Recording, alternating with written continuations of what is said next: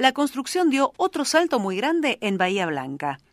La construcción de viviendas unifamiliares sigue liderando el número de permisos presentados en lo que va del año.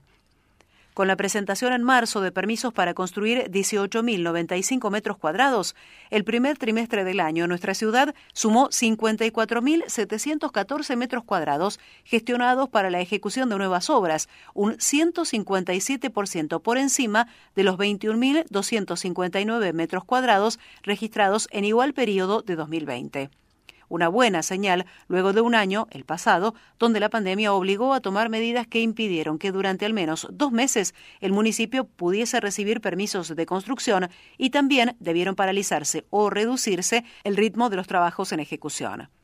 Por otra parte, marzo ha sido un mes donde se incrementó de manera importante la declaración de las denominadas obras sin permiso, con la presentación de expedientes por 14.455 metros cuadrados, es decir, que registró un total de 32.550 metros cuadrados entre las obras a construirse y las ya realizadas, aunque nunca declaradas.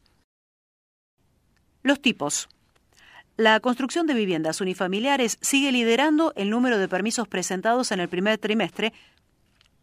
La construcción de viviendas unifamiliares sigue liderando el número de permisos presentados en el primer trimestre con el 39,07% de expedientes, equivalente a 21.378 metros cuadrados. Le siguen las ampliaciones, un 23,17% con 12.672 metros cuadrados, las viviendas multifamiliares, un 18,22%, esto es 9.969 metros cuadrados, otros destinos, el 12,93% con 7.073 metros cuadrados. Y los locales, y los locales, un 6,61%, esto es 3.618 metros cuadrados. Comparando los permisos presentados en el primer trimestre de los últimos cinco años, lidera el 2018 con 58.802 metros cuadrados. Luego se ubican el 2021 con 54.714 metros cuadrados, en 2019 33.143 metros cuadrados, el año 2017 con 31.089 metros cuadrados y cierra el listado el 2020 con apenas 21.259 metros cuadrados. La construcción es uno de los mayores generadores de empleo en Argentina, tanto formal como informal. En julio del año pasado, los puestos de trabajo cayeron considerablemente, 76.561 trabajadores menos. A partir de agosto y octubre, el nivel comenzó a mejorar con la recuperación de 30.000 puestos, de acuerdo a datos aportados desde la Cámara Argentina de la Construcción. Esto representa una recuperación parcial del 40% del total perdido. El avance de la segunda ola genera ahora inquietud sobre las posibles restricciones a futuro. Por eso, tanto empresarios como sindicatos y cámaras sectoriales enfatizaron en que la construcción no puede ser detenida, dada su importancia como fuente de trabajo y actividad. El panorama global. En medio de la incertidumbre por la segunda ola de la pandemia, la construcción a nivel nacional sigue experimentando mejoras. En marzo aumentó la venta de insumos y el despacho de cemento, dos termómetros claves de la actividad.